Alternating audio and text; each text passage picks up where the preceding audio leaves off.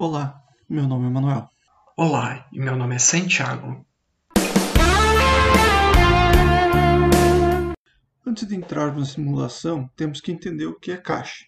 Utilizar caches na internet significa colocar cópias de documentos muito acessados em servidores mais próximos aos clientes, diminuindo assim a carga de requisições feitas à rede e a servidores de documentos muito populares. Dessa forma, como resultado final, o usuário dos serviços prestados pela web experimenta uma diminuição no tempo de resposta às requisições. Os caches possuem como parâmetros alguns recursos, como tamanho e espaço de armazenamento, capacidade de processamento e qual é a sua política de substituição. Como é que funciona um cache? Quando é requisitado um documento na web para um servidor mais próximo, se esse servidor não possui uma cópia desse documento requisitado, ele pode enviar uma mensagem para outro servidor de cache próximo a ele perguntando se esse servidor tem uma cópia desse documento. Em caso afirmativo, pode-se satisfazer então a requisição do cliente com essa cópia. Caso outro servidor de cache também não possua uma cópia do documento, pode-se optar por, optar por requisitar ao servidor de cache de hierarquia superior, ou seja, um servidor acima, uh, e esse servidor geralmente tem uma maior capacidade, tem uma maior quantidade de arquivos dentro dele, recebe as requisições que não conseguem ser satisfeitas pelos servidores menores.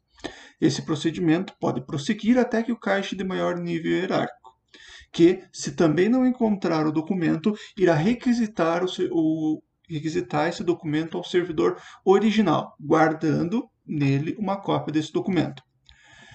Os caches, os servidores de caches são medidos por dois parâmetros, por duas unidades de medida, digamos assim, que é o hit ratio, que é o percentual de requisições que foram satisfeitas pelo cache, ou seja, quantas requisições que foram feitas para aquele servidor ou para aquela cadeia de servidores caches conseguiram ser respondidas sem a necessidade de subir uma hierarquia.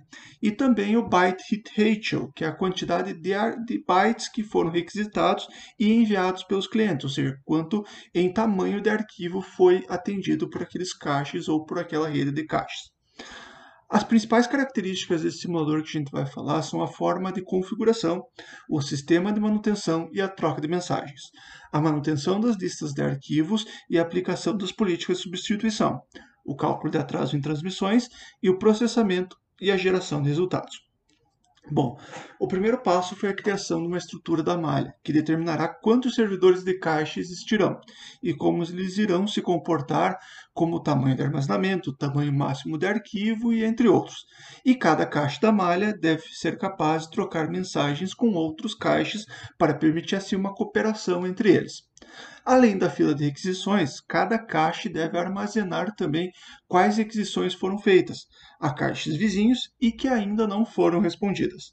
Dessa forma, é possível determinar quantas respostas negativas faltam para concluir que nenhum vizinho possui o documento, podendo assim passar por uma hierarquia maior de servidores caixa. São também armazenadas as requisições enviadas a caixas de nível superior, as filas de requisições são ordenadas segundo a hora que a requisição foi feita. Dessa forma, é possível garantir que as requisições sejam processadas no simulador na mesma ordem que seriam processadas numa malha real de caixa.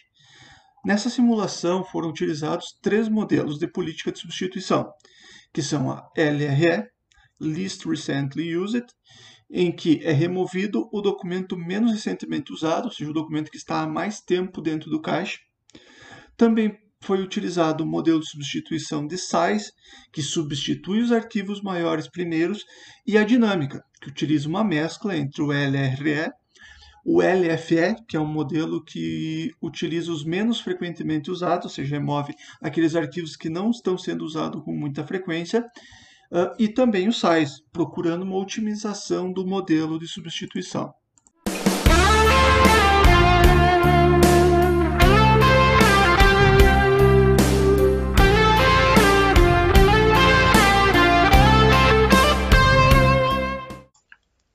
Coisa que afeta o desempenho dos caches é o limite de armazenamento.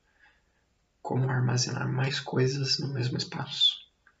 Bom, em casos específicos, nós sabemos que bancos de dados, por exemplo, ter um tamanho de setores no disco rígido diferente do que uma instalação Windows normal.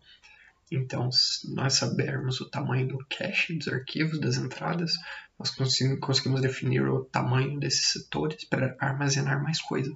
Uma outra limitação que temos também é a fragmentação de arquivos grandes em discos rígidos, HDs, né? já que esses possuem uma taxa de leitura muito menor comparado a SSDs. No cache, cada nome de arquivo é armazenado e ordenado em filas com critérios diferentes. Na primeira fila, os arquivos estão ordenados do mais recente para mais antigo. Na segunda fila é armazenado pelo tamanho do arquivo no cache.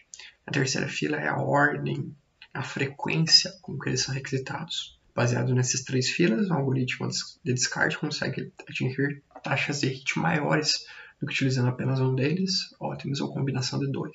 Na simulação foi trabalhado com logs, então cada entrada tinha uma timestamp, e essa timestamp era carregada pelo código, pelo programa, no decorrer dos eventos. Então, à medida que os eventos ocorrem, é calculado o tempo desse evento, né? E adicionado esse tempo a timestamp. Então, assim a gente consegue gerar logs iguais ou equivalentes aos em caches reais. Para rodar essa simulação do artigo, isso em 2001 foi usada computação paralela. Então foram usados 64 computadores Intel rodando Linux e cada um deles tinha 256 MB de RAM. Cara, isso nem celular tem hoje em dia, é muito mais. Nessa programação paralela foi dividido então trabalho em subtrabalhos isolados, onde cada computador trabalhava com sua coisa depois ele juntava tudo num grande arquivo de log.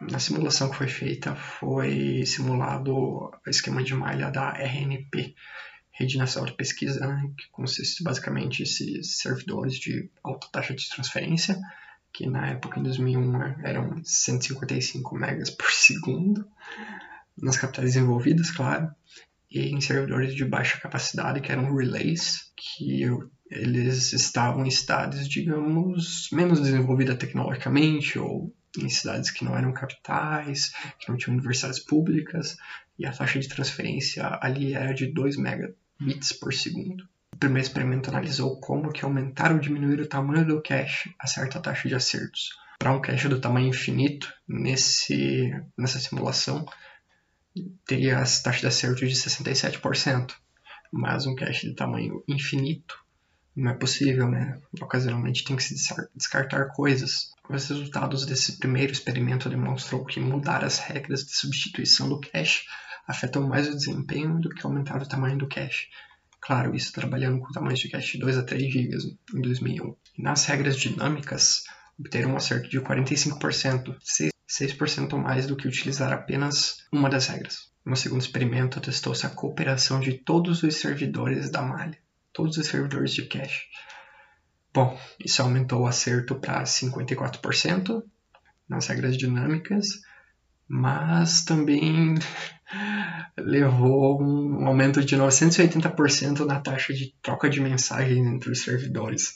Então, como eles tinham que se comunicar com servidores de baixa taxa de transferência, os 2 megas por segundo, causava uma latência absurda e era impossível de trabalhar com isso. No terceiro e último experimento, foram usados apenas a cooperação entre os quatro primeiros servidores com maior taxa de transferência.